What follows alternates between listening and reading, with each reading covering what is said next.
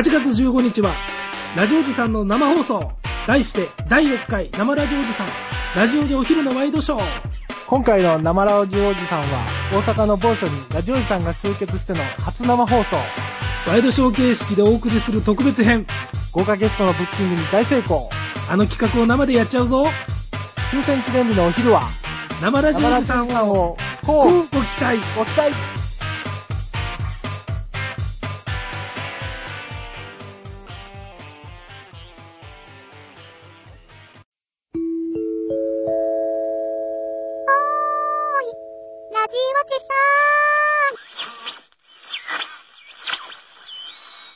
ラジオジさんの字は鼻字の字やということをなんでみんな分かってくれないのかっていうね。まあ、どうでもいいからじゃないですか。多分そうでしょうね。C に点々でラジオジさんだと、ググってもヒットしないんですよ。まあ、聞いてる人は別に今更ゴーグランダムにいるわけだし。いや、ひょっとしたら、あの、そのツイッターを読んでやね、うんうん。ラジオジさんって何やろうと思って興味持った人が、うん。ググったら、全然しょうもないラジオジさんっていうやつの、なんか書き込みが上がってくるわけですよ、トップに。はなんか女の子にちょっかい出してる。もうそれでいいやん。それで。あでもね、うん。でもね、ちょっとあれやけど、うん。これ、えー、地に点々にするって言ったのは誰なんですか、もともと。え、パティさんじゃなかったん？僕ですかね。いや、僕はただ単に、その、まあ、G が2つあるっていうことと、うん。で、RADIO やからっていうこともあったんですよ。うんうん。でも、ラジオってカタカナで書いた C に点々ですよね。そうやで。だから、C に点々の方が正しいのかもしれないですね。日本語としては。うん、でも、ほら、個人名、あの、固有名詞やから、ラジオおじさんはやっぱ正しく表記してもらいたいじゃないですか。うーん、まあまあね。例えば、パディさんの A を O にされてたら嫌でしょ？ポディですよ。それはもうポディとしか読まれへんやん。言い悪いじゃなくて、俺のことじゃないかもしれないです。それは。でも明らかにパディさんのことを指してるのに、ものすごくいい曲ですよね、ポディさんのって言われたらやっぱちょっとちゃうなって言いたいじゃないですか。うーん。あんまり俺、そん、頓着しないんで、その辺は。ああ、いやでも。この間も言いましたけど、パディって俺の名前じゃないんでね。まあでも今、今、ラジオ人格としてのパディさんじゃないですか。今僕らパディさんとして喋ってるじゃないですか。ラジオ人格という感覚があんまりないんでね。ああ、なるほど、そういうもんですか。うーん、わかんないですけど。出されたもんは何でも美味しい言って食べろよみたいな、俺ら教育ってちょっとされてたとこあるやんか。うんうんうん世代的に。それはそうやね。うん。いや、それと、それとこれとは話は別ですよ。また違うの？出されたものをありがたく全部いただくというのは、これは人としての基本中の基本です。そうですね。俺も、家、家以外の場所では絶対残さないです、食べ物。ああね。そうなん、もうどんだけ量出されても。あの、いよその家でね、出されたもんは、もどんだけ混ぜても食べますよ。う量、量少々あっても。あ、食べます、食べます。もう口からタコの足が飛び出る。それは、向こう、向こうもなんとなく気づくでしょ。さすがに。でもあのー冬のな、あの、例えば木の先とか行ったら食べきれへんで。旅館泊まったら。旅館はいいじゃないですか、金払ってんやから。カニ3倍出てくんで。そんなん知らんってんの。あれ全部食うやつすごいわ、と思うもん。それ客なんやから好きにさせてもらったらいいじゃないですか、それは。あいや、あ、の、人の家行ってね、うんまあご飯でも食べてってって言って出された時に、あの、例えばまあ何でも奈良漬けよう食べんとかなっても、食べますけどね、そういう時は。あ、俺だから人の家行くん嫌やね。あははまあまあまあ、それもわかりますけどね。ある種、豪にいれば豪に従うっていう部分で、まあうん、できる限り人の家で出されたもんは残さんようにはしますけどね。そうね、多分世の中には、マクドのハンバーガーが世界で一番うまいという人もおるわけですからね。うん、確かに。うちの息子なんかよう言う。マクドのチキンバーガー一番うまいっていう。そうでしょ？うん。で、まあもちろん僕らもね、マクド別にまずいとは思わないですけど、うんでもそんなうまいかと毎日食いたいかと言われたら別にそんなこともないし、うんこの間真顔で言うとったもん、うちの息子。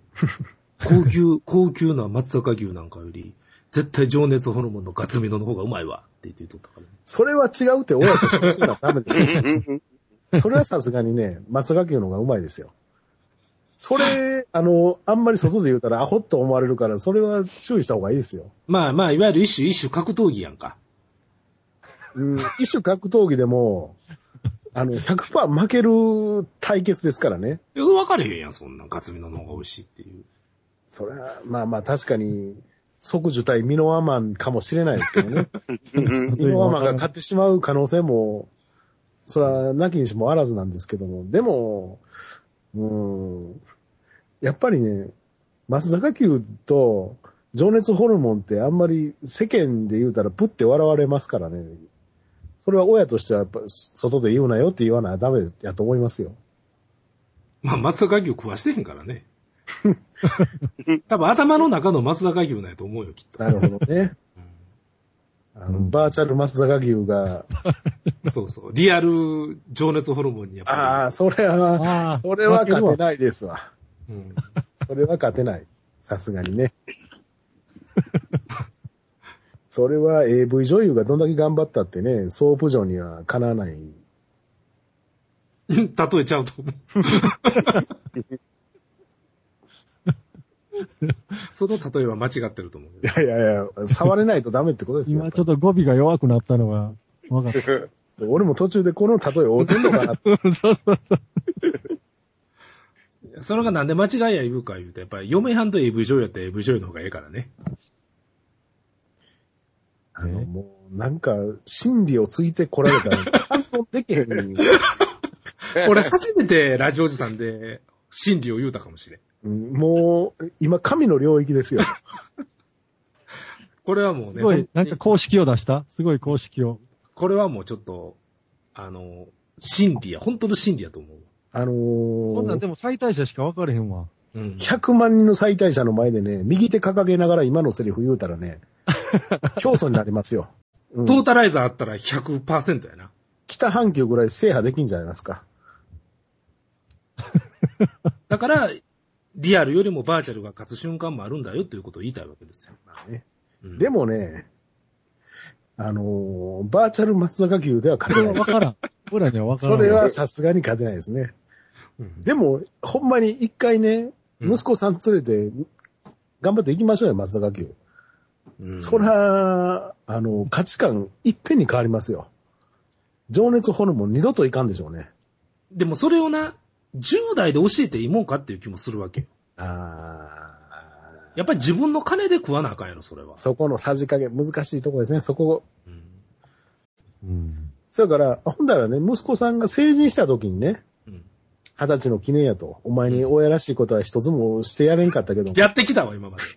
一つだけ、あの、なんでやねん。な家にも帰らんかったし、金も入れへんかったけど、入れてきたわ。料理の一つもできん親父やけどもと、高い資格生かしとるわ。もう AV 見るしかないネットラジオしてるような、そんな親父やけども、まあそこはほんまやけどな。今日はちょっと松坂牛を食おうと。お前も一回これでちょっと勉強しろと。あ情熱ホルモンとこれとどのぐらいの違いがあるかということを勉強しろと。それは一回二十歳になった時に、ね、ノフードでも口ずさみながら、やってみたらいいんじゃないですか。そこでガツミの言われたらショックやな、でもな。それは、それよっぽどもう舌おかしいですよ。さすがに。でも、16か7ぐらいの時に真顔で言いよったで。今まで生きてきた中で一番美味しかったのは情熱ホルモンのもつ鍋やって。それも親も育てた甲斐ないですね。